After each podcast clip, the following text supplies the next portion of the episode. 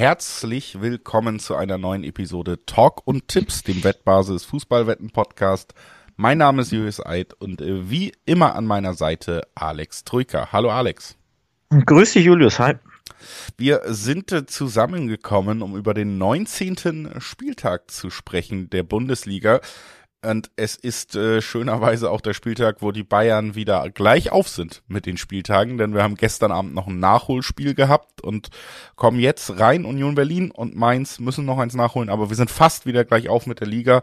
Und natürlich haben wir neun Spiele im Gepäck, über die wir alle sprechen wollen. Und es ist ja zumindest auch mit den Bayern an der Spitze ein wenig spannender oder zumindest heikler geworden. Werden wir auf jeden Fall auch drauf gucken. Das Ganze nach ein paar kurzen Hinweisen. Sportwetten sind ab 18 nicht für Minderjährige gedacht und alle Angaben, die wir in diesem Podcast machen, sind Angaben ohne Gewähr, einfach weil die Quoten sich jederzeit nach der Aufnahme noch verändern können. Zu guter Letzt, äh, Sportwetten können Spaß, aber auch süchtig machen. Und wenn das Ganze bei euch zum Problem wird, könnt ihr euch an den Support der Wettbasis wenden, sei es per Mail oder per Live-Chat. Oder ihr guckt mal spielen-mit-verantwortung.de vorbei. Auch da gibt es erste Hilfsangebote. Das wie immer unser Vorwort, Alex. Wir haben schon gesagt, worum es geht. Der 19. Spieltag steht vor der Tür. Und es ist auch am vergangenen Spieltag wieder einiges passiert, was äh, die Liga ein bisschen verändert. Gab einige Überraschungen. Das gilt eigentlich auch schon fürs erste Spiel oder für die ersten beiden Mannschaften, über die wir sprechen. Da gab es zumindest für Frankfurt eine kleine Überraschung. Wir haben ja gedacht, die Eintracht kann gerade in der Rückrunde mit den neuen Transfers jetzt vielleicht endlich mal durchstarten, hatten ja schon viele Unentschieden in der Hinrunde. Jetzt ging es gegen den Tabellenletzten aus Darmstadt und auch da hat man eher wie in der Hinrunde eben und nicht äh, beflügelt dank der Neuzugänge am Ende nur ein Unentschieden geschafft, obwohl man sogar lange geführt hat. Und ähm, ja, also viele im Frankfurter Umkreis haben sich da sicherlich zu Recht drüber geärgert, dass man da am Ende zwei Punkte im Hessen Derby hat liegen lassen. Damit ist die Stimmung wieder so ein bisschen angespannt in Frankfurt, weil am Ende ist es schon so, jetzt sind die neuen Spieler da, die man lange gebraucht hat. Und die Saison ist immer noch so ein bisschen durchwachsen. Man ist punktgleich mit den Freiburgern auf Platz sieben, also auch der Platz sechs ist jetzt sicherlich äh, noch nicht gefestigt irgendwie. Und wenn man weiter so Punkte liegen lässt, wird es auch nochmal richtig eng. Es geht aber jetzt gegen Mainz, die sind ähnlich unterwegs wie die Darmstädter. Auch die blicken ja oder haben ja vor dem Spiel gegen Frankfurt schon auf eine lange Serie ohne Siege geblickt. Bei den Mainzern ist es ähnlich. Auch die haben lange nicht gewonnen, aber auch relativ viel Unentschieden gespielt. Und deswegen ist die eigentliche Frage so ein bisschen, kommt Frankfurt jetzt endlich mal über dieses Remis hinaus? Ja, das Remis war ein böses, spätes Erwachen ne, in Darmstadt im Derby. Da, nach 2-0-Führung in der was? 93., 94., 95., also sehr, sehr spät den sehr bitteren Ausgleich kassieren, war ein ja, Tiefschlag im Kampf um die Champions League-Ränge, nachdem ja Stuttgart da oben ähm, in den letzten Wochen Punkte lässt und man Leipzig selbst schlagen konnte, dachte man, glaube ich, in Frankfurt schon, hier Derby gewinnen und dann geht sogar äh, richtig was Richtung Drang, Rang 3 und 4. Und ähm, allein mit Blick auf diese Platzierungen, auf die Tabelle, war das, glaube ich, ein sehr, sehr großer Rückschlag. Aber am Freitag hast du gleich die Chance, erneut gegen ein Kellerkind in Mainz die drei Punkte zu holen und quasi, wenn man so will, den Druck ein bisschen zu erhöhen auf die Dortmunder, Leipziger, Stuttgarter, die natürlich nach dir spielen. Und ich glaube, die Chancen dafür stehen jetzt gar nicht gut. Denn Mainz, ja, viele Unentschieden, du hast das angesprochen, schwer zu schlagen in letzter Zeit, das schon, aber gewinnt tun sie natürlich auch nicht. Ne? Seit sieben Spielen ohne Sieg, immerhin fünfmal ähm, nur Remis gespielt in der Zeit, also schwer zu knacken. Aber so trittst du natürlich mit lauter Unentschieden auch auf der, auf der Stelle. Und in Frankfurt gab es ja auch erst eine Mannschaft, die da gewinnen konnte. Von daher habe ich hier Frankfurt als Favoriten auf dem Zettel. Ja, ist alles nachvollziehbar. Also auch die, die Klasse der Mannschaften unbestreitbar, wer da der Favorit ist. Trotzdem, ähm, wie gesagt, Mainz viele Remis jetzt unter Sievert, also sind zumindest wieder wehrhafter, können ein bisschen ekliger Gegner sein. Und wie gesagt, auch Frankfurt super viele Unentschieden und haben sich jetzt nicht unbedingt so gezeigt, dass sie dann jedes enge Spiel auch über die Ziellinie bringen können. Ne? Nicht nur Darmstadt, sondern am Ende ist das ja eine Geschichte, über die wir, wie gesagt, schon seit der Hinrunde sprechen, dass man da sehr, sehr oft irgendwie auch am Ende diesen diese zwei Punkte liegen lässt, weil man, weil man ein gutes Spiel vielleicht auch oder gegen einen vermeintlichen unterlegenen Gegner das Ganze nicht über die Strecke bringt und so ein kleines bisschen aufgrund der Ausgangslage, finde ich, hat dieses Spiel trotzdem auch einen unentschieden Flavor, weil beide Mannschaften eben durchaus gut für diese Unentschieden sind, weil Frankfurt im ganzen Jahr auch noch nicht diese Dynamik, die man vielleicht von der Eintracht kennt in den letzten Jahren, ne? also diese Wucht vor allen Dingen entwickeln konnte. Die fehlt so ein bisschen und wenn Mainz ins Spiel gelassen wird und wenn, wenn sie eben auch die Chance bekommen, das Spiel eng zu halten, dann ist das schon so ein Duell, wo ich auf beide Mannschaften blicke und sage, gut, würde uns jetzt so ein 1-1 am Ende wahnsinnig wundern und am Ende sind wieder alle Frankfurter enttäuscht. Mich ehrlich gesagt nicht komplett. Bin aber trotzdem bei der Gemengelage am Ende bei dir. Klar, Frankfurt ist die bessere Mannschaft. Frankfurt hat auch einen anderen Druck jetzt gerade nochmal, weil sie eben zu Hause spielen, weil sie dieses ärgerliche Ergebnis im Hinterkopf haben, wollen sie also auch beweisen. Und ja, Frankfurt zu Hause gegen einen Gegner, der tief im Abstiegskampf steckt, der lange keinen Sieg selber mehr einfahren konnte, trotzdem Zweierquoten auf die Frankfurter. Das ist natürlich auch nicht uninteressant. Wenn man das alles mit reinnimmt, kann ich diesen Tipp im Dreiweg auf Frankfurt schon sehr gut voll, äh, nachvollziehen, weil da eben diese Zweierquote vorsteht. Aber wie gesagt, für mich mit ein bisschen Geschmäckle, weil irgendwie ich werde dieses Unentschieden-Gefühl trotzdem nicht ganz los. Ja, kann ich äh, völlig verstehen.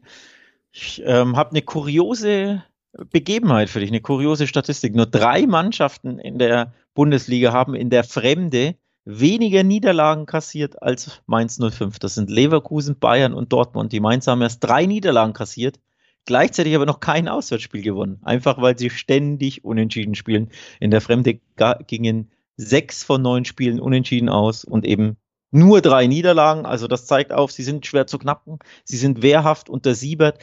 Äh, Siebert kassieren sie ja nie mehr als ein Gegentor in den letzten sieben Spielen, immer maximal einen Gegentreffer. Das ist ja auch äh, bemerkenswert, wie stabil jetzt auch die Abwehr ist. Ne? In der Hinrunde war das ja teilweise nicht ganz so unter Boss Svensson. Da, da gab es ja regelmäßig drei, zwei, drei, vier Gegentore. Also die Abwehr ist stabil, sie sind wehrhaft, schwer zu knacken, spielen oft unentschieden, von daher verstehe ich das völlig, dass du sagst, das könnte wirklich easy genau 1-1 ausgehen. Da hätten wir wieder das eine Gegentor, aber eben nicht mehr. Ich setze aber tatsächlich trotzdem auf den ähm, Heimvorteil der Eintracht, weil sie einfach zu Hause stark sind. Ich glaube, das wurmt sie sehr, das späte ähm, Remis gegen Darmstadt, da ist, wird jetzt nochmal ein bisschen mehr Feuer, mehr Wucht drin sein. Das ist ja auch so ein kleines Derby. Ich glaube, die Frankfurter sind da eh immer besonders motiviert. Und Zweierquoten gibt es auf die Eintracht im Dreiweg. Also die Quoten an sich finde ich schon auch so, so interessant und lukrativ, dass ich hier sage, vielleicht wird es eng, klar, umkämpft, aber am Ende sehe ich die Eintracht möglicherweise auch knapp mit 2 zu 1, aber ich sehe sie vorne.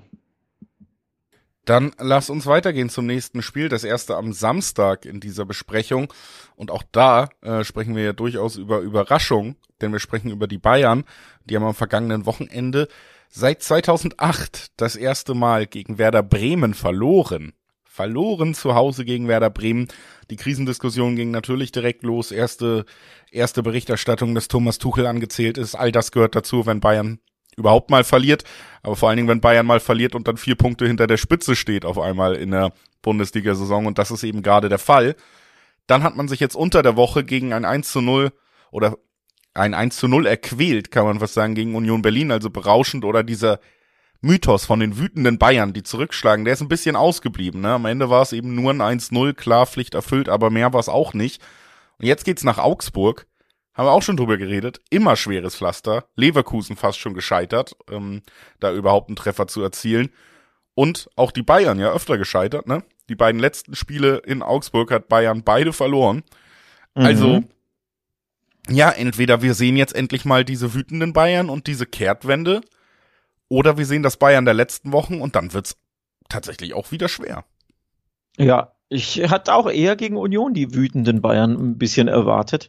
Aber da war wenig, vor allem in der ersten Halbzeit recht wenig Wut. Ne? Das war überschaubar, ja. Sie hatten sehr viel Ballbesitz und immer wieder Abschlüsse, aber so richtig zwingend war es lange nicht. Und es war, wie du es auch sagst, ne, diese, diese Überzeugung, diese Wut, ähm, war da irgendwie nicht zu spüren. Und am Ende ähm, hast du ja sogar ein bisschen Glück. Ich glaube, es gibt nämlich Schiedsrichter, die das vielleicht sogar als ähm, Foul-Elfmeter ansehen. Hier die Behrens gegen, ich glaube, Leimer Zweikampf. Ähm, also das war nicht so überzeugend. Ja, es war am Ende eher ungefährdet, weil Union nach vorne einfach zu wenig zustande brachte. Aber eigentlich kennt man die Bayern in Heimspielen anders, als sie jetzt zweimal in Folge aufgetreten sind. Wobei man auch sagen muss, gegen Werder ähm, hätten sie durchaus das eine oder andere Mal treffen können. Da war ja auch der Werder-Keeper etc. unfassbar gut drauf. Aber ja, wütende Bayern erwarte ich in Augsburg eher nicht sondern ich glaube, es geht eher in die Richtung wie in den letzten beiden Spielen, dass es einfach schwer sein wird für die Bayern, dass sie Mühe haben werden, dass ein äh, widerspenstiger Gegner auf sie trifft. Das ist, glaube ich, klar. Das haben wir bei Augsburg in der kompletten Saison gesehen, die jetzt überraschend in Gladbach gewonnen hatten. Hatten wir beide, glaube ich, eher nicht auf dem Zettel. Nach Rückstand auch noch. Also ich glaube, die Bayern werden hier ganz schön zu kämpfen haben, ja. Ja, das glaube ich auch auf jeden Fall. Und ähm, deswegen sei zumindest mal erwähnt, die doppelte Chance. Also Augsburg gewinnt, wie die letzten beiden Heimspiele und Bayern ist in keiner guten Verfassung oder unentschieden, was ähm, ja auch Leverkusen fast eingefahren hätte in Augsburg und andere Mannschaften schon erleben mussten, dass da super zäh ist. Und Augsburg ja auch weiterhin unter Torup eine gute Statistik, was das Ganze angeht. Also wenig Niederlagen. Ähm, da gibt's drei 88er Quoten im Schnitt, also sehr hohe Quoten für eine doppelte Chance, wenn man sagt, die Bayern-Krise, die traditionelle Bayern-Krise im Winter, im Januar geht so ein bisschen weiter und äh, da fehlt vielleicht noch das eine oder andere, äh, ja, der ein oder andere Transfer oder beim Trainer und der Mannschaft klappt's gerade wieder nicht so, deutet sich ja auch so ein bisschen an.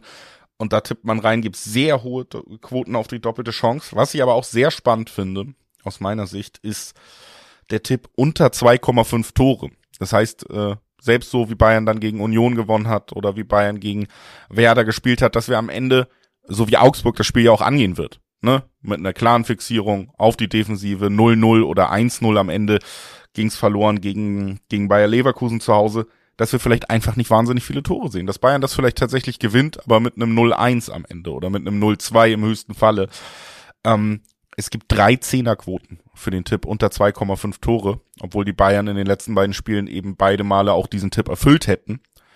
Drei Zehner oder drei? 3,1. Drei Zehnerquoten. ähm, es ist relativ hoch für einen unter 2,5 Tipp und äh, ja. das in Augsburg gegen eine Mannschaft, die in den letzten beiden Spielen zusammengerechnet ein Tor geschossen hat. Das finde ich einen sehr spannenden Tipp hier. Dann muss man auch nicht drauf tippen, Mensch, Bayern kriselt so weiter, dass sie wieder nicht drei Punkte holen, aber man tippt vielleicht, Mensch, es wird vielleicht ein 1-0. So, und dann, ähm, selbst das 2-0 wäre ja noch drin. Augsburg verteidigt viel, kann sich nicht auf die Offensive konzentrieren. Am Ende hast du eins dieser Ergebnisse. Und dann äh, hat man da auch super Quoten, ne? Auch das 1-1 und das 0-0 wären übrigens drin. Genau. Bei Under 2,5. Also auch, auch das 1-0 für Augsburg. Auch das 1-0 für Augsburg, ganz genau. Ähm, jetzt haben wir, glaube ich, alle Ergebnisse durch, die da so drin sind. Überhaupt Augsburg, die Quoten sind ja sowieso enorm äh, spannend auf die doppelte Chance, aber allein schon auf Augsburg gibt es ja neuner bis teilweise zehner Quoten. Absolut bemerkenswert, wer sich da ein bisschen, äh, ja, aus dem Fenster lehnen will oder einfach das Gefühl hat, diese Bayern unter Tuchel aktuell, die sind, ähm, ja, die sind zu schlagen, die kann man, den kann man beikommen. Das hat man ja jetzt gesehen. Der findet hier brutale Quoten vor. Und du hast es genannt. Die letzten beiden Gastspiele der Bayern in Augsburg wurden verloren. 1 zu 2 0 zu 1, also genau diese knappen Ergebnisse. Under 2-5. Ähm, einmal trat es ja auch ein, selbst bei einer Niederlage. Also das 1-0 für Augsburg, dass du hier so, könnte ja auch sein, aber eher so äh, spöttisch genannt hast, das traf ja wirklich zu zuletzt. Also den Bayern kann man beikommen. Ich äh, bin ja auch nicht sicher, dass die locker gewinnen werden oder ich würde sogar behaupten, glaube ich nicht. Also Handicap-Sieg Bayern wird, glaube ich, eher schwierig. Ähm, oder ein klarer Sieg, ein hoher Sieg von Bayern sehe ich auch eher nicht, sondern ich glaube, die haben hier mächtig zu kämpfen, vielleicht ja sogar mit Gegentor. Also Bayern gewinnt und Gegentor, dass du irgendwie so einen 2-1 Arbeitssieg herauskämpfst, weil hinten raus wieder Kane den entscheidenden Treffer macht, kann ich mir auch gut vorstellen. Also, dass die Augsburger treffen, kann ich mir grundsätzlich gut vorstellen, weil die Bayern ja gegen Union wenig zugelassen haben, aber Bremen hat schon gezeigt, da kannst du schon mal kontern und umschalten. Also hier ist einiges drin in dieser Paarung, finde ich, auch tipptechnisch.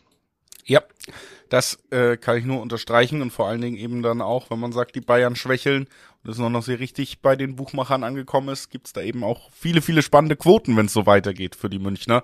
Sind auf jeden Fall gespannt und kommen zu einem Spitzenspiel direkt auch am Samstagnachmittag, zumindest was die Tabelle angeht. Der dritte gegen den vierten. Stuttgart und Leipzig treffen im direkten Duell aufeinander.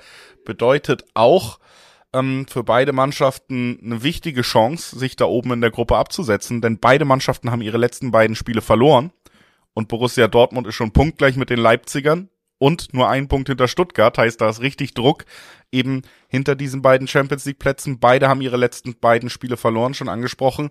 Das heißt, beide brauchen dringend diesen Sieg, wenn du dich eben in dieser Vierergruppe halten willst, weil ansonsten ist, äh, rutscht einer mindestens vielleicht sogar schon raus aus dieser Gruppe, ne? Das ist gut vorstellbar, nachdem der BVB jetzt plötzlich ein bisschen Fahrt aufgenommen hat, stimuliert durch den Sancho-Transfer. Und die anderen beiden eher federn lassen. Und das war durchaus überraschend. Also, dass Stuttgart zwei in Folge verliert, ähm, hatte ich so eher weniger auf dem Zettel, muss ich ehrlich zugeben. Hat mich durchaus überrascht. Ähm, vor allem 0 zu 1 in Bochum, auch wieder nicht die, die Feldüberlegenheit in vielen Ballbesitz und auch die teilweise wirklich ja großen Chancen hinten raus in Tore ummünzen können. Und Bochum hat einfach wieder das gemacht, was wir zuletzt häufig zu Hause gemacht haben, nämlich die Gegner entnerven und am Ende ihnen Punkte abknöpfen. Also dass Stuttgart da zweimal in Folge in Gladbach und in Bochum verliert, durchaus überraschend. Ich glaube, die werden froh sein, jetzt äh, endlich mal wieder ein Heimspiel zu haben, aber es könnte natürlich ein leichteres Heimspiel sein. Also in, jetzt direkt in dieser kleinen Schwächephase zu Hause gegen Leipzig ran müssen, boah, schon auch schwierig. Ja. Schwer zu tippendes Spiel, ne?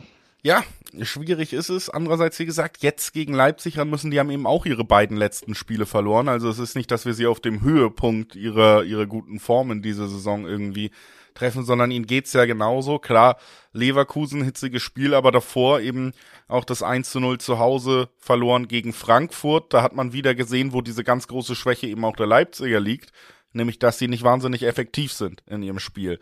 Also dass sie viele Chancen brauchen und viel, viel Überlegenheit, um sich überhaupt ihre Tore rauszuspielen. Und die brauchst du eben dringend.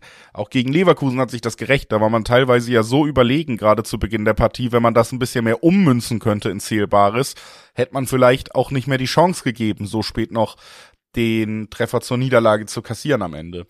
Auf jeden Fall ähm, ja, spricht für mich hier einiges äh, für ein Unentschieden, wenn ich ganz ehrlich bin. Irgendwie ist es einfach so, die Tabellenlage legt es ja erstmal nahe, ne? Ich meine, wir reden über zwei Mannschaften, die nur ein Punkt auseinander sind am Ende dieser Saison. Wir reden über eine Mannschaft mit Leipzig, die hat 40 Tore geschossen und mit Stuttgart, die hat 38 Tore geschossen. Über eine Mannschaft, Stuttgart, die haben 23 Gegentore bekommen, Leipzig, die haben 21 Gegentore bekommen. Fast alle Statistiken sind irgendwie identisch. Die Form ist gerade identisch und der Druck ist identisch. Borussia Dortmund im Nacken. Und mit diesen beiden Niederlagen aus den letzten beiden Spielen, die eben auch noch beide mitbringen, und dann so ein Unentschieden, was niemandem so richtig weiterhilft. Das würde so gut reinpassen in diese Geschichte. Und das ist auch was, was ich mir sowieso vorstellen kann, weil wir eben über Leipzig reden, das sicherlich vielleicht nochmal eine andere Qualität im Kader mitbringt.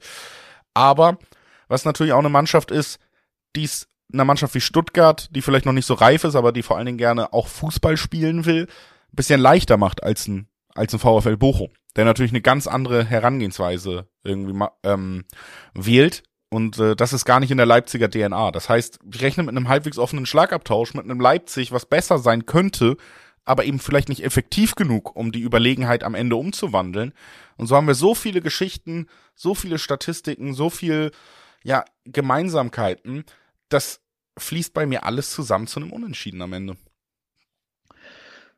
Kann ich verstehen. Ähm, Unentschieden-Tipps mag ich ja eh immer. Ich ähm, setze hier aber auf ähm, was anderes, nämlich ich glaube, dass beide Treffer und over 2,5 Tore fallen. Denn du hast ein paar Statistiken ja genannt.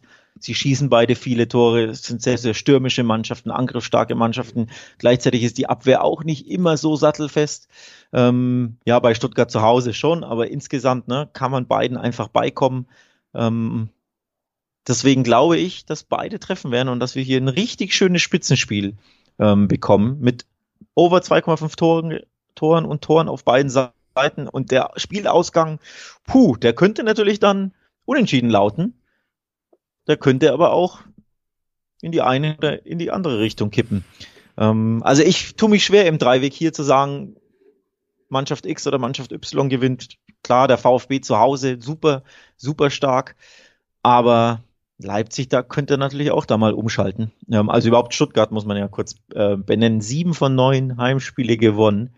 Ein Unentschieden, eine Niederlage. Ne? Die sind richtig heiß zu Hause und haben auch in jedem Heimspiel getroffen bislang. Also ich erwarte einfach auch wieder ein wesentlich besseres Stuttgart als in Bochum und Gladbach zuletzt, vor allem ein treffsicheres. Nachdem sie in Bochum viel verballert haben, können sie jetzt ja wieder treffen und Leipzig wird natürlich auch Konterchancen, Umschaltchancen bekommen. Also sehr, sehr spannendes Spiel mit Toren auf beiden Seiten, over 2,5. Spielausgang bleibt abzuwarten. Interessant übrigens, aber wo Spielausgang, es gab noch nie einen Stuttgarter Sieg. Elf Pflichtspiele zwischen diesen beiden Mannschaften. Der VfB Stuttgart konnte RB Leipzig noch nie schlagen. und hat fast immer verloren. Ich glaube, neun der elf Spiele, wenn ich das hier richtig sehe, hat Leipzig gewonnen. Durchaus bemerkenswert. Also ein Sieg für Stuttgart wäre auch historisch, wenn man so möchte. Ja, und äh, mein Tipp ist dann, dazu wird es nicht kommen, es bleibt beim Unentschieden. Und das passt dann ja in diese Serie. wie gesagt, äh, ich finde einfach in die Gesamtsituation auch sehr gut herein, ab davon, dass ich auch finde, wenn man guckt, wie spielen diese Mannschaften, wie könnten die aufeinander treffen. Beide treffen, gesetzt, vielleicht aber eben gleich oft. Das macht für mich schon Sinn.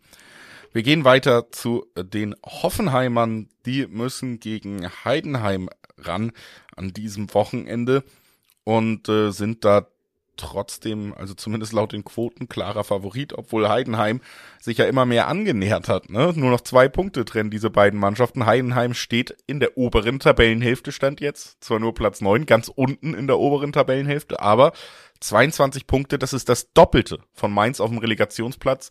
Das für einen Aufsteiger, den der vielen vielleicht auch noch nicht so viel gesagt hat. Erste Bundesliga-Saison überhaupt, natürlich wieder ein herausragend starkes Ergebnis, wo man da bis jetzt steht, auf dem besten Weg, die Klasse zu halten.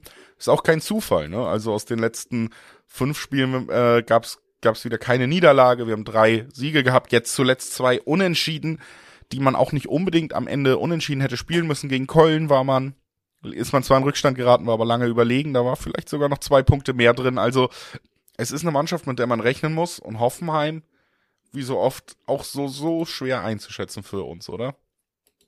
Ja, wirklich schwer. Ähm, nachdem die Heidenheimer zuletzt überrascht haben, positiv überrascht natürlich haben und gezeigt haben, wir können gegen so ziemlich jede Mannschaft mithalten, Tore schießen, unbequem sein und dass sie bis auf Rang 9 hochkletterten, absolut bemerkenswert und bei Hoffenheim weißt du einfach nie, was du bekommst und äh, das hat man, glaube ich, in einem Spiel am letzten Wochenende sehr schön gesehen, beim 3 zu 2 in Freiburg, wo sie ja sogar in Überzahl am Ende verloren haben und ich glaube in Überzahl auch das Gegentor kassieren zum 2 zu 3. Ähm, da war auch wieder alles drin in dem Spiel, hast du gesehen. Vorne ne, sind sie richtig äh, stark besetzt und ähm, ja, können Tore kreieren, richtig schöne Tore, wenn ich an den Treffer von äh, Bayer äh, denke, ne? ein richtig, richtig schönes Tor. Aber hinten, ja, weißt du eben auch nie, was du bekommst. Und so ist das ein bisschen schwer hier, dieses Hoffenheim-Heidenheim-Duell einzuschätzen. Ich neige auch hier tatsächlich also wieder dazu zu sagen, beide treffen. Ja, ist auf jeden Fall gut vorstellbar. Heidenheim hat eben diese Qualitäten im Umschaltspiel, die in der Mannschaft wie Hoffenheim durchaus gefährlich werden, weil die eben nicht hundertprozentig sattelfest sind, was diese Umschaltmomente gegen sich angeht. Gleichzeitig Hoffenheim die höhere Qualität. Mm, ein Unentschieden hier für mich auch wieder total Gesprächsthema, weil, wie gesagt, Heidenheim wirklich schwer zu schlagen zuletzt. Ähm, insgesamt muss ich sagen, dass ich auch, wenn ich mir die Quoten angucke, dann auch zu einem ähnlichen Tipp komme und zwar zur doppelten Chance wieder. Heißt, ich glaube, Heidenheim bleibt weiter ungeschlagen in ihrem Lauf gerade. Das bedeutet unentschieden oder eben Sieg Heidenheim und da gibt's immer noch zwei 20er, zwei 30er Quoten im Schnitt auf zwei von drei Spielausgängen. Gegen so ein unstetes Hoffenheim, das vor allen Dingen hier bei mir, bei meinem Tipp, aber auch unter den Quoten leidet, denn da 1,6er Quoten auf die Hoffenheimer, ja. das ist mir bei weitem nicht attraktiv genug. Die Mannschaften liegen zurecht, auch wenn man sie gesehen hat, dicht beieinander in der Tabelle. So klar ist das Ganze nicht. Und dann kriege ich auf der anderen Seite, wenn ich sage, Mensch, kann vielleicht nach links, kann vielleicht nach rechts kippen, aber rechts kriege ich so viel bessere Quoten, dann, äh, dann erledigt sich der Tipp so ein bisschen für, für mich von alleine und äh, deswegen nehme ich den. Ja, ich wollte gerade mitgehen. Ich wollte gerade einen Case machen für Hoffenheims Heimsieg. Also so ein bisschen äh, basteln und dann habe ich die Quoten gesehen und dachte, nee, das unterlasse ich mal lieber, weil es lohnt sich nicht für mich. Ähm, also von daher bin ich da voll bei dir. Ähm, die Quoten ja, sind nicht lukrativ genug auf Hoffenheim, um hier ein bisschen äh, riskanter zu tippen, denn es ist nicht unriskant auf Hoffenheim zu tippen, die zu Hause auch einfach nicht so stark sind. Sie haben erst zwei ihre acht Heimspiele gewonnen. Ne? Das ist ein bisschen dünn. Ähm, vier Spiele schon verloren zu Hause. Das ist eben nicht so prickelnd. Und äh, wer Heidenheim in der Saison gesehen hat, weiß, die sind einfach, ja, in der Regel eher zu Hause gefährlich. Gab ja auch erst einen Auswärtssieg, aber eben grundsätzlich auch immer wieder ähm, für Überraschung gut. Und wenn es am Ende auch hier plötzlich 1-1 steht oder 2-2 steht und ausgeht, wäre ich jetzt auch nicht überrascht. Von daher, ich würde lieber auf Hoffenheim tippen, aber nicht zu den 1,70er Quoten. So sehe ich das in jedem Falle auch und würde sagen, wir gehen direkt weiter nach Bremen. Bremen gegen Freiburg. Ich glaube, die jeweils beiden Mannschaften, die das schönste letzte Wochenende hatten, vielleicht. Freiburg hat äh, viele Jubiläen gleichzeitig gefeiert, nämlich äh, aufgepasst, das 800. Bundesligaspiel des Vereins, was tatsächlich auch perfekt aufgeteilt das 400. Heimspiel des Vereins war, was das 250. Clubspiel von Vincenzo Griffo war, der auch getroffen hat. Und das hat man am Ende eben sehr spät in Unterzahl 3 zu 2 gegen Hoffenheim gewinnen können. Also ich glaube, schöner kann so ein Fußballnachmittag aus Fansicht auf jeden Fall nicht laufen. Und das gilt in jedem Falle. Auch für Werder Bremen, die, äh, ja, wie wir alle irgendwie und auch, ich schätze auch alle Fans mit so halb gesenktem Kopf auf dieses Spiel in München geblickt haben. Da gab es ein paar Klatschen. Seit 2008 hat Werder nicht mehr gewonnen gegen Bayern. Und dann gewinnt man eben 1 zu 0. Ähm, auch nicht unverdient, hat ein aktives Spiel wieder gemacht, gezeigt, warum man Werder eben auch so ein bisschen schätzt, auch wenn nicht alles klappt, weil sie eben zumindest immer diesen Willen haben, Fußball zu spielen. Und jetzt, wie gesagt, das Duell der beiden sehr gut gelaunten nach dem Wochenende. Werder gegen Freiburg, das Ganze in Bremen. Kann mir vorstellen, dass es da nach dem Sieg in Bayern auch nochmal vom Stadion ja, äh, gute Laune direkt zum Anpfiff gibt für alle Spieler. Dann sind wir gespannt, ob dieser Positivlauf sich vielleicht fortsetzen kann. So, nachdem du jetzt zuletzt äh, die Remis-Tipps auf dem Zettel hattest, ist mein allererster Impuls bei dieser Paarung unentschieden, Julius. Ich gehe direkt raus mit meinem Tipp. Werder Bremen gegen Freiburg, beide gut gelaunt aus dem letzten Wochenende. Das klingt für mich irgendwie ganz, ganz stark nach Remis.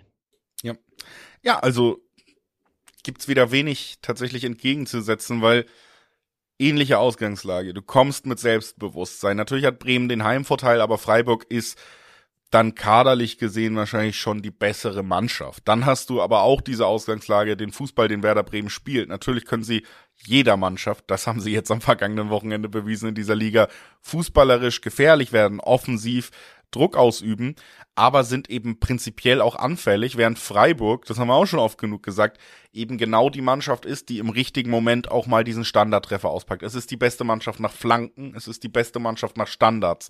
Das sind Mittel, selbst wenn dein Gegner fußballerisch stark ist, wenn dein Gegner eine gute Idee hat im Spiel, dann kannst du eben ganze Spielverläufe aushebeln mit diesen Momenten, die Freiburg so im Kader hat wie keine andere Mannschaft. Und da muss ich schon sagen, bietet sich natürlich dieses Unentschieden wieder an. Wenn wir sagen, Werder kommt da mit Selbstbewusstsein, Werder macht den Treffer und Freiburg, ja, vielleicht sogar leicht unterlegen, nickt eine Ecke ein und dann kann Werder da eben nicht mehr zurückkommen und es bleibt beim Unentschieden. Das ist ein Spielverlauf, den man sich hier super vorstellen kann, wenn man sich die Stärken der beiden Mannschaften anguckt. Ähm, da ich schon öfter unentschieden getippt habe und ich hoffe zumindest für alle, die die sich diese Spiele auch angucken und nicht nur tippen, dass wir nicht nur unentschieden sehen werden am Wochenende, halte ich mich dabei ein bisschen zurück und sage, das ist für mich da das Spiel, wo ich lieber tippe, beide treffen. Da sind wir dann nah an diesem 1-1, was ich mir sehr gut vorstellen kann, was du ja auch gesagt hast. Aber ich lasse die Tür offen, dass irgendwie in Bremen die Euphorie jetzt komplett kippt. Es wurden ja auch nochmal 36 Millionen äh, von Investoren eingesammelt, kam heute die Meldung. Mhm. Also die Stimmung ist in Bremen vielleicht so gut bei einem Heimspiel nach einem Bayern-Sieg, dass, dass das Ganze dann am Ende doch vielleicht noch zum 2-1 rüberkippen könnte. Deswegen sag ich, weil ich mich nicht traue, noch ein Unentschieden zu tippen, nehme ich lieber beide treffen. Das kann ich mir hier sehr gut vorstellen. Wenn die Stimmung überkippt auf Werder-Seite, gibt's äh, teilweise zwei 50er-Quoten auf den Werder-Sieg. Also überhaupt in der Paarung super spannende Quoten. Ne? Auf beiden Seiten 2,80 für Freiburg. Auch mega lukrativ, wer hier glaubt, dass die Breisgauer gewinnen können. Und Achtung, apropos Werder, ähm, den gab es zuletzt gegen Freiburg länger nicht mehr. Seit fünf Partien warten die Hanseaten auf drei Punkte gegen die Breisgauer. Also es hat zuletzt nicht mehr geklappt mit einem Werder-Sieg. Allein deswegen sage ich, es wird noch ein bisschen dauern, bis es den nächsten gibt. Ja, ich sag mal Denn so, gegen Bayern hat man 28 Spiele nicht gewonnen. Ne? Vielleicht ist es auch die, die Woche der Serienenden. Das kann natürlich auch sein, aber ich, nee, ich lege mich hier fest, ich, das ist das Spiel, bei dem ich am, am ehesten das Gefühl habe, die trennen sich. Freundschaftliche Remis am Ende. Ja, also vorstellbar in jedem Fall, habe ich ja auch schon ausgeführt. Und sonst beide treffen, also ein torloses Unentschieden würde mich dann auch wundern. Ähm, Und damit äh, möchten wir noch einmal darauf hinweisen, dass äh, wettbasis.com immer ein Besuch wert ist. Wir reden gerade über die Bundesliga, aber der internationale Fußball läuft ja zum Beispiel auch immer weiter. Wir haben ähm, jetzt unter der Woche natürlich auch so ein Nachholspiel gehabt, wo wir dann im Podcast nicht extra eine Folge gemacht haben. Aber wenn ihr immer auf dem Laufenden sein wollt, dann in jedem Fall wettbasis.com. Es laufen in England und Spanien nebenbei auch immer diese ganzen Liga- und äh, Verbandspokale. Man hat gar keinen Überblick mehr ähm, und sieht dann, Mensch, gestern hat doch wieder Liverpool gespielt. Also wer den Überblick über die Fußballwelt und sogar darüber hinaus haben will, dem sei wettbasis.com auf jeden Fall ans Herz gelegt. Nicht nur, um überhaupt das Ganze im Blick zu haben, sondern auch um Prognosen von Experten zu bekommen, um Quotenvergleiche zu bekommen, um generelle Infos zu bekommen. Wettbasis.com sei euch hier ans Herz gelegt, während wir weitergehen nach Wolfsburg. Äh, die empfangen Köln und Mensch, es ist der rote Faden. Das Unentschieden-Radar schlägt natürlich schon wieder hart aus, wenn man das Ganze liest. Ähm, Gerade erstmal, weil. Ich dachte, du schnappst dir die Überleitungen. Torloses Unentschieden würde dich wundern. Nicht aber bei Wolfsburg in Köln. Da wird es ja. einen nicht wundern, oder? Also, so ganz würde es einen nicht wundern. Wir reden über ein Wolfsburg, das ähm, ja, in den letzten Biederen also Fußball seit, spielt. Ähm, übrigens im November das letzte Mal in der Liga zwei Tore erzielt hat. Sonst waren es immer ein oder null Tore. Also die Offensive läuft da einfach nicht richtig warm. Gleichzeitig haben wir in den letzten beiden Wochen in diesem Jahr dann die beiden Ligaspiele auch gesehen. 1-1 gegen Mainz, Abstiegskandidat, 1-1 gegen Heidenheim, Aufsteiger. Also man wird da auch nicht der vermeintlichen Favoritenrolle gerecht. Eben, äh, es klappt nicht mit dem Tore schießen und gut. Ja, das ist die billigste Überleitung, die wir je hatten. Es klappt nicht mit dem Tore schießen. Wir reden über einen FC. Also, da sind keine Mannschaften, die einem so richtig Angst machen als Gegner. Jetzt spielen sie aber gegeneinander. Vielleicht machen sie sich gegenseitig ein bisschen Angst. Ja, wobei, ob sie sich Angst machen. Ich habe eher Angst, dass es hier 0-0 äh, ausgeht, wie, wie angesprochen. Also, das ist schon vom Matchup, von der Form her, von ähm, ja, den Fähigkeiten her eines der biedereren Spiele an diesem Spieltag, wie ich finde. Ähm, gibt ja Stimmen, die sagen, ja, die Bundesliga ist eh nicht mehr so attraktiv und viele Paarungen. Grüße nach Hoffenheim, Heidenheim sind nicht so attraktiv, aber Wolfsburg, Köln, ai, also die beiden sind einfach ähm, ja nicht gut und, äh, drauf und ich glaube, die beiden Unentschieden zuletzt gegen Mainz und Heidenheim immerhin nicht verloren, könnte man sehen, aber für die eigenen Ansprüche in Wolfsburg, für die äh, Ansprüche von Trainer äh, Kovac, Nico Kovac, ist das einfach viel zu wenig. Also ich glaube, da wurde eher äh, beim Remin Heidenheim äh, wurde eher gedacht, boah, wir haben hier Punkte verloren und nicht Punkte gewonnen. Denn bei so einem kleinen Aufsteiger als vermeintlicher Europa-Cup-Aspirant, da ist ein Unentschieden einfach zu wenig. Also in Wolfsburg ist, glaube ich, die Stimmung nicht gut. In Köln, ja, könnte es ja eigentlich kaum schlechter sein. Eine richtige Klatsche gegen Dortmund bekommen. Also irgendwie klingt auch hier viel für Unentschieden oder zumindest, wenn dann hässlicher Arbeitssieg der Wölfe, weil die Kölner einfach zu wenig, zu wenig gut im Fußballspielen sind. Ja. Ja, ja, das zahlt auf jeden Fall auch auf meine Tipps ein. Ich glaube, es wird wenig Tore geben insgesamt. Wir haben die Statistiken beider Mannschaften so ein bisschen angerissen. Und ich glaube, ist auch ein Spiel, wo nicht beide Mannschaften treffen. Also vielleicht gibt's das 1-0 für Wolfsburg, vielleicht reicht dieses eine Tor, was sie dann ja meistens erzielen. Ähm, aber Köln auch am letzten Wochenende, Borussia Dortmund war ja auch nicht berauschend wieder über große Teile des Spiels, aber du hast einfach gesehen, diese Probleme, die Köln hat. Sie können nicht nachlegen. Selke jetzt auch noch verletzt. Ähm, sie schießen im Schnitt ein halbes Tor pro Spiel. Es ist einfach zu wenig. Dieser Kader hat offensiv so wenig Durchschlagskraft und den einzigen Spieler, der Tore geschossen hat, jetzt eben verletzt, verloren. Sie können nicht nachlegen. Sie haben diese Transfersperre. Das ist ein absolut schwarzes Jahr für den FC.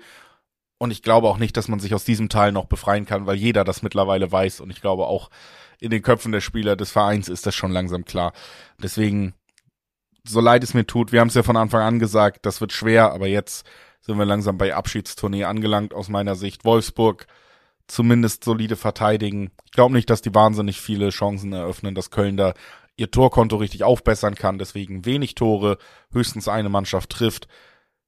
Unentschieden dann auch gut vorstellbar. Vielleicht sogar das 0-0, was wir befürchten. Aber das haben wir dann ja auch drin mit beide treffen Nein und wenig Toren. Und dann gehe ich in die Richtung. Ich habe einen spannenden Tipp, denn das Ergebnis von 1-0 für Wolfsburg, das schwebt mir so ein bisschen vor. Das kann ich mir sehr, sehr gut vorstellen. Es gibt ja äh, gute Gründe, dass es das auch gibt.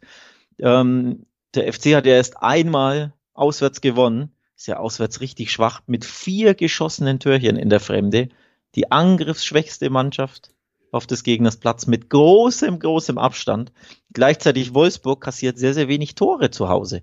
Erst neun Gegentore daheim kassiert. Besser sind eigentlich nur die Top-Teams ganz oben, ne? Bayern, Leverkusen, Stuttgart und auch äh, Frankfurt hat ein Türchen weniger. Also die Abwehr steht zumindest bei den Wölfen haben zwar schon dreimal verloren, aber kassieren eben ganz, ganz wenig Tore. Also hier gibt schon gute Gründe, auch die Form natürlich beider Mannschaften zuletzt, dass man sagt, weniger Tore und am Ende vielleicht ja natürlich das eine mehr für Wolfsburg, weil die einfach am Ende dann doch die angriffsstärkere, bessere Mannschaft sind. Also der Tipp, Wolfsburg gewinnt ohne Gegentor. Den mal auschecken. Ich glaube, da gibt's richtig spannende Quoten, können ja stark variieren, je nach Wettanbieter. Ne? Aber da kann's wirklich hohe, interessante Quoten geben. Denn 1,80 auf Wolfsburg ist ja schon der normale Dreiweg-Tipp. Wenn man den eben noch garniert, damit, dass sie kein Gegentor kassieren, könnte man vielleicht sehr, sehr gutes Value erachten. Sollte man eben glauben, dass Wolfsburg hier gewinnen kann. Aber irgendwie, man hört das schon raus seit Wochen, wir haben nicht so viel Hoffnung, ne, dass der FC groß was reißen kann. Also ich traue ihm erneut kein Tor zu, du auch nicht so richtig. Wie will's dann mit den Punkten und den Siegen klappen, ne? Ja, das ist die große Frage. Die muss sich die nächste Mannschaft, über die wir sprechen, nicht unbedingt stellen. Die siegen recht oft. Die Leverkusener stehen an der Tabellenspitze wieder spielgleich mit den Bayern und vier Punkte vorne. Also man hat einen mehr als ein Spiel Vorsprung mittlerweile auf äh, die Bayern an der Spitze der Tabelle. Liegt daran, dass man die letzten beiden Spiele sehr, sehr spät jeweils gewinnen konnte für sich. Da ähm, sagt man in einem positiven Lauf, so wird man Meister in ja. einem negativen Lauf mit einem kritischeren Blick sagt man, Mensch, Leverkusen fiel es auch schon mal leichter, Spiele über die Runden zu bringen. Die mussten nicht immer erst in der 95. treffen. Und die Wahrheit liegt wahrscheinlich so ein bisschen in der Mitte, wenn es jetzt gegen Gladbach geht, denn Leverkusen weiter ungeschlagen in der Saison, hat diese tollen Erlebnisse jetzt auch gefeiert, steht völlig verdient mit dem Fußball, den sie spielen, oben. Aber ganz so flowig wie im letzten Halbjahr sieht's natürlich nicht aus. Du hast Boniface, den Ausfall, ähm, Du hast so ein paar Lücken, die es vorher nicht gab, mit ähm, ein paar Spielern, die eben auch noch beim Afrika Cup sind. Und das äh, ist tatsächlich was, was man in Leverkusen ein bisschen anmerkt. Ich will sie nicht schlecht reden, sie machen alles richtig, sie holen die Ergebnisse, aber irgendwann triffst du mal nicht nach einer Ecke in der 95. Und die Frage ist, wann? Ja, in dem Spiel jedenfalls nicht. Da musste nämlich, oder da triffst du nicht in der, nach der Ecke in der 95, da lege ich mich schon mal fest. Aber da wirst du es auch nicht brauchen, um so dein Spiel zu gewinnen, denn zu Gast ist Borussia Mönchengladbach, ähm, die ja sich gefestigt haben, grundsätzlich zuletzt, aber auch wieder überraschend gegen Augsburg verloren hatten.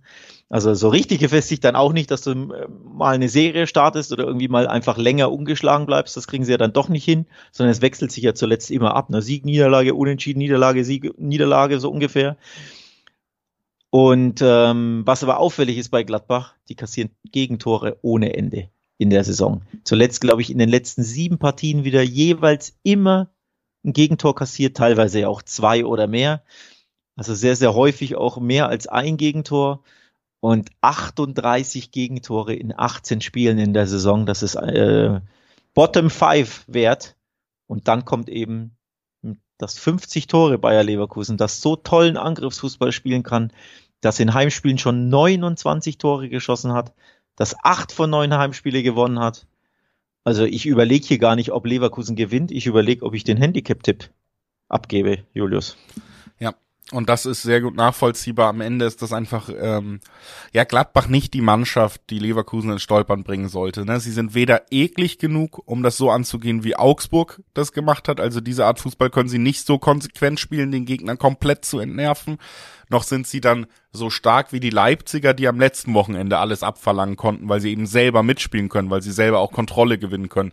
Beides bringt Gladbach nicht in dem Maße mit, wie die letzten beiden Mannschaften gegen die Leverkusen sich schwer getan, aber ja auch gewonnen hat. Das darf man ja auch nicht vergessen. Ähm, und deswegen sollte das ein leichterer Sieg sein, diese 95.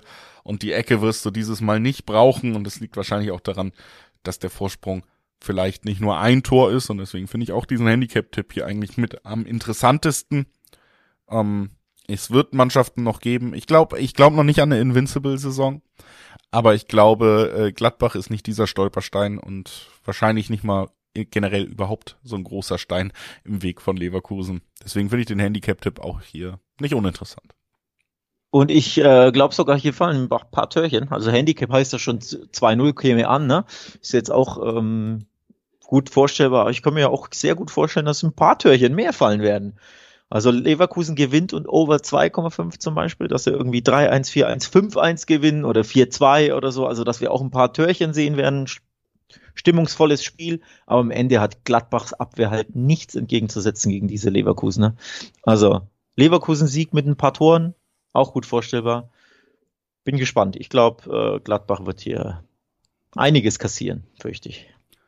Das bedeutet, wenn es so kommt, wie wir sagen, Bayern schwere Spiele in Augsburg, Leverkusen leichte Spiele in Gladbach, dass es an der Spitze ja sogar noch ein bisschen weiter auseinandergehen könnte. Und gerade wenn das passiert, ach, ich freue mich schon so auf all die Trainerdiskussionen und Wechsel und äh, Skandalpressekonferenzen, die sich in München wieder zusammenbrauen. es, wird, es werden vielleicht schöne Wochen für, für uns alle. Ähm, nicht so schöne Wochen für Union Berlin, ähm, auch wenn das Urteil noch nicht gesprochen ist. Äh, brauchen wir, glaube ich, nicht lang diskutieren. Der Trainer wird erstmal nicht an der Seitenlinie stehen. Ähm, denn es gab ja einen kleinen Eklat gestern Abend zwischen äh, Bielica und äh, Leroy Sané. Und äh, wie gesagt, auch wenn das finale Urteil nicht steht, wir können wohl alle davon ausgehen, dass es eine Sperre für den Trainer geben wird. Wahrscheinlich auch eine mehrwöchige mindestens. Und deswegen Union Berlin weiter nicht so richtig im Positivlauf, weiter äh, ja eher unten in der Tabelle zu finden und auf der anderen Seite Darmstadt, die sind noch weiter unten zu finden, aber eben auch nur drei Punkte weiter unten. Also Union auf 15, Darmstadt auf dem letzten Tabellenplatz. Wenn alles gut läuft, vor den Darmstädtern ja nur Köln und Mainz, könnte ein Sieg schon wieder reichen, dass man eben punktgleich mit Platz 15 ist, mit den Unionern, gegen die man spielt. Also große Chance da unten im Abstiegskampf doch nochmal ranzurücken für Darmstadt, obwohl es eigentlich nicht so lief zuletzt.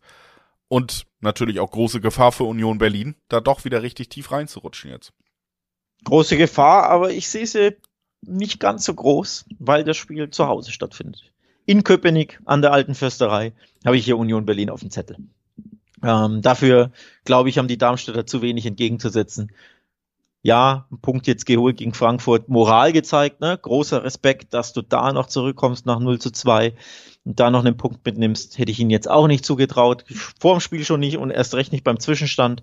Also da ziehe ich äh, definitiv meinen Hut und zolle Respekt, aber ich glaube, in Berlin bei Union wird's sehr, sehr schwer ähm, für die Darmstädter, die in der Fremde sich eh schwer tun mit dem Punkte äh, holen, mit dem Tore schießen auch. Und ich glaube, Union, auch wenn der Trainer nicht an der Seitenlinie steht, aber das muss er ja nicht. Ähm, denn es hat ja mit dem Interims-Coach-Duo auch ganz gut geklappt damals, als ähm, äh, der Trainer gewechselt wurde. Von daher glaube ich schon, dass Union Berlin hier als Favorit ins Rennen geht ähm, und am Ende seiner Favoritenrolle auch gerecht wird und das Ding gewinnt.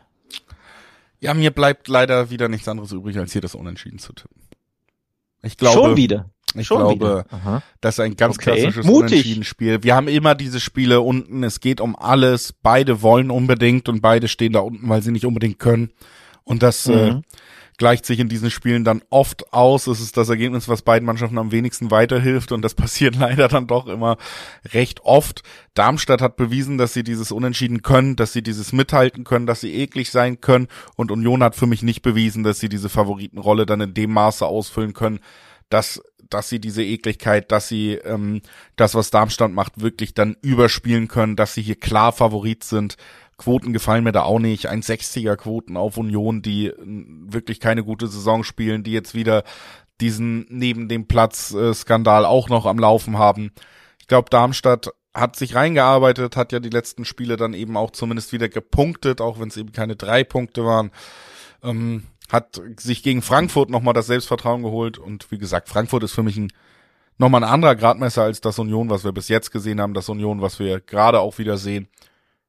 Am Ende sehe ich auch nicht, dass Darmstadt bei Union gewinnen kann. Das wäre vielleicht der Schritt zu groß, aber dieses Unentschieden ist für mich das naheliegende Ergebnis. So leid es mir tut, ich will es ja auch nicht tippen. Aber es hilft ja nichts. Äh, Mein Tipp ist unentschieden.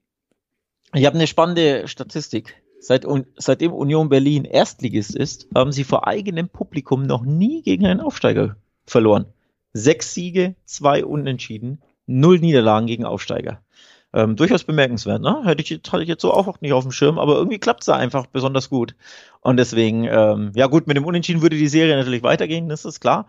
Aber ich sag, nee, die positive Serie geht weiter. Also es wird der nächste Sieg eingefahren. Und Achtung, ich hau sogar einen raus. Ich könnte mir sogar den Handicap-Tipp vorstellen hier. Da muss, ist, äh, das hat mich jetzt überrascht. das hatte ich jetzt überrascht. Das habe ich, hab ich am Schnaufen gehört. Ja. Ähm, ich wollte nämlich sagen, die Quoten sind ja gar nicht so prickelnd. Ne? Du tust das so, als wenn ich hier den bahnbrechenden mega Außenseiter-Tipp abgeben würde. Tue ich ja. nämlich gar nicht. 1,60er Quoten auf Union ist ja gar nicht so spannend, ist ja gar nicht so prickelnd. Von daher muss ich ja eigentlich fast was tun, damit meine Quoten ein bisschen interessanter werden. Und dann sage ich, ich liebäugle hier mit dem Handicap-Tipp. 2-0 Union, Julius. Das ist doch nicht aus der Luft gegriffen. Äh, wir leben in einem freien Land und du hast, wie jeder andere, das Recht, hier falsch zu tippen. Aber ähm, das sei dir unbenommen. Mal gucken, ob du es jetzt besser hinkriegst. Wir reden, über das letzte, wir reden über das letzte Spiel am Sonntag. Borussia Dortmund, du hast gesagt, bisschen Fahrt aufgenommen. Zumindest was die Ergebnisse angeht, dass in jedem Fall die Spiele ähm, kann man nochmal diskutieren, wie viel Fahrt da teilweise drin war. Aber sie haben die Pflichtsiege mal geholt gegen die Mannschaften aus den unteren Tabellenhälften. Zum Saisonstart haben sie sich ja direkt äh, schwerer getan. Und jetzt ähm, geht's gegen Bochum. Das ist genauso eine Mannschaft, gegen die sich Dortmund traditionell schwer tut, ähm, gegen die man sich auch in der jüngeren Vergangenheit immer schwer getan hat. Aber man hat zumindest vielleicht wieder ein bisschen mehr Selbstvertrauen, zwei höhere Siege im Hinterkopf jetzt auch wieder in diesem in diesem Jahr. Die große Frage, ob man tatsächlich äh, entgegen aller Erwartung doch wieder in so einen Lauf starten kann, ne? Weil wie gesagt, wenn man dieses Spiel jetzt gewinnt, dann sind wir relativ schnell an dem Punkt, wir haben das direkte Duell Leipzig-Stuttgart, dass Dortmund doch wieder auf einem Champions League-Platz steht. Ja. Letzten beiden Spiele gegen Bochum wurden nicht gewonnen. Du hast es schon äh, kurz angerissen. Beide mal unentschieden, aber beide Male in Bochum endet es unentschieden. Zu Hause gegen Bochum gab es zuletzt ein 3 zu 0. Das war im November 2022. Davor aber ich erinnere mich nur dunkel daran, muss ich ehrlich zugeben. Jetzt ein bisschen verdrängt. Gab es ein 4 zu 3 für Bochum im Signal Iduna Park im Westfalenstadion in Dortmund. Das war im April 2022. Ich kann mich nicht mehr dran erinnern, muss ich ehrlich sagen. Habe ich ver verdrängt. 32. Spieltag, höchstwahrscheinlich ging es dafür. Dafür im BVB nicht mehr viel. Ne? Waren schon sicher Vierter oder sicher Zweiter mit 20 Punkten Rückstand auf Bayern, dem das Vernehmen nach. Ein sehr spektakulären Spiel an, was man überhaupt nicht mehr ja. auf dem Zettel hat, ja. Komisch, ne? Ja. Komisch, ne? Ähm, also durchaus bemerkenswert, dass Bochum somit in den letzten fünf Spielen, es sind sogar sechs Spiele, in den letzten sechs Spielen viermal den Bochum, den Dortmundern, sorry, Punkte abtrotzen konnten. Also Dortmund hat nur zwei der letzten sechs Spiele gegen Bochum gewonnen. Also schwerer Gegner. Ja. Oder auch nicht am Sonntag. Ist, ich glaube ich auf jeden Fall ein schwerer Gegner. Trotzdem ist es ein Gegner, der genau in die Kategorie fällt, ähm, die wir jetzt auch in den letzten Wochen gesehen haben, wenn Dortmund eben diese individuelle Klasse, die sie dann doch, äh, die sind gegenüber Mannschaften wie eben, wie eben auch zuletzt Köln, wo, wo wir es gesehen haben, ähm, das, das ist dann einfach ein Ticken zu hoch und dann können solche Spiele eben auch immer ein bisschen kippen. Und Bochum auswärts jetzt auch, ähm, wir haben über die Heimstärke der Bochum auch viel gesprochen, sie haben sich zuletzt auch diese Punkte ergattert. Ne? Sie sind ja schon neun Punkte mittlerweile vom Relegationsplatz weg. Also sie haben auch gar nicht diesen absoluten Druck. Dann fährst du nach Dortmund. Dortmund hat die letzten zwei Spiele drei und vier zu null gewonnen. Die Spieler kommen ein bisschen in Form. Daniel Mahlen ja jetzt auch vielleicht langsam wieder auf dem Weg in letzte Rückrunde Form. Und das ist ein anderer Spieler als den, den wir in der Hinrunde gesehen haben. Yusufa Mukoku in den letzten beiden Spielen jeweils fünf Minuten gespielt und ein Tor geschossen, also der Schnitt äh, Tor pro Minute auch gut bei dem jungen Mann. Ähm, ich glaube, am Ende wird das wieder ein Spiel, wo man sagt, Mensch, Bochum hat sich auch überhaupt nicht schlecht verkauft, aber es wird trotzdem irgendwie ein Handicap-Sieg für Dortmund. Also genau das, was wir in den letzten beiden Wochen von Dortmund gesehen haben, nochmal in Folge. Es ist ein Gegner aus der ähnlichen Kategorie, es ist ein Gegner, der das Spiel ähnlich angehen wird. Warum sollen wir nicht was ähnliches erwarten? Ich habe auch schon die Handicap-Quoten nachgeschaut, ähm, weil die normalen Siegquoten auf Dortmund, boah, zu 1, was ist das, 35 im Schnitt, einfach nicht sonderlich prickelnd sind. 1,90 gibt's in etwa aufs Handicap, ist jetzt auch keine Zweierquoten, die ich natürlich immer ähm, favorisiere, weil die zwei vorne für mich so einen psychologischen Effekt hat. Aber ähm, es fällt mir schwer, irgendwas anderes zu tippen als hier den Dortmunder Sieg. Grundsätzlich. Und dann ist einfach Handicap ein bisschen lukrativer, wenn sie hier ähm, ja, ihre Chancen so nutzen wie in den letzten beiden Spielen, wo sie ja wirklich die wenigen Chancen eiskalt verwerteten. Ne? 3-0 und 4-0 gewonnen. Beide Spiele waren nicht zwingend so vorherzusehen, vor allem in der Deutlichkeit, in der Höhe des Sieges. Also sie haben da einfach auch eiskalt ihre Umschaltchancen ausgenutzt und ihre Konterchancen und Torabschlüsse gemacht. Und dann können sie hier natürlich auch mit Handicap gewinnen, wenn sie am Ende 2-0 gewinnen, 3-0, 3-1. Würde mich das nicht überraschen. Und gerade Handicap-Tipps bei Dortmund, bei solchen Spielen muss man auch sagen, ähm, sind natürlich auch immer gut begründbar, weil Dortmund die Möglichkeit hat, spät im Spiel nochmal Qualität nachzulegen, die der Gegner nicht hat. Das haben wir jetzt mit Mokoko gesehen, aber du bringst dann ja auch einen Gittens, einen Rainer. Also du wechselst deine Kom ja. einen Reus, der zuletzt auf der Bank ist, du wechselst deine komplette Offensive nochmal in der Qualität ein und mit frischen Beinen gegen eine Mannschaft, die eben diese Qualität nicht hat, die schon kämpfen musste, das Spiel vielleicht schon 1-0 zurückliegt und dann hast du ganz offensichtlich eben diese große Überlegenheit in den letzten 15 Minuten, wenn du diese Wechsel gemacht hast und dann fallen eben, fällt das 2-0, fällt das 3-0, fällt das 4-0. Genauso war es ja auch in den letzten beiden Spielen. Ne? Ich würde sagen, 2-0 hätte es auch ohne das Mokoko-Tor ausgehen können am äh, 17. Spieltag. Es wäre auch völlig okay, wenn Köln 3-0 statt 4-0 verliert und dann hast du eben hinten raus immer dieses Tor. Das ist aber logisch, das ist begründbar, wenn du eben genau diese Ausgangslage auf der Bank hast, gerade was die Offensive angeht. Und deswegen finde ich den Handicap-Tipp sehr gut begründbar. Es ist ein ordentliches Value. Und äh, Dortmund wird nach diesem Spieltag auf dem Champions League Platz stehen wieder. Hey, also das sind doch gute Nachrichten für alle. Ähm, wir sind gespannt, was bei den Bayern passiert. Ähm, wir sind gespannt, äh, welche Skandale es nach diesem Spieltag zu besprechen gibt und hören uns dafür natürlich auch in der nächsten Woche zu einer neuen Bundesliga-Folge wieder. Zusätzlich ist äh, sei euch auf jeden Fall ans Herz gelegt. Schaut mal, äh, wo ihr diesen Podcast hört. Entweder äh, folgen, followen, abonnieren, dann verpasst ihr nämlich keine neue Folge. Wir haben jetzt so ein bisschen die Situation, dass noch DFB-Pokalspiele anstehen. Nächste Woche sind zwei. Ähm, das ist ja auch eigentlich eine Sache, wo wir immer Folgen machen. Müssen wir natürlich jetzt gucken, wie kriegen wir zwei Spiele als eine Folge verkauft und äh, wie kriegen wir das unter.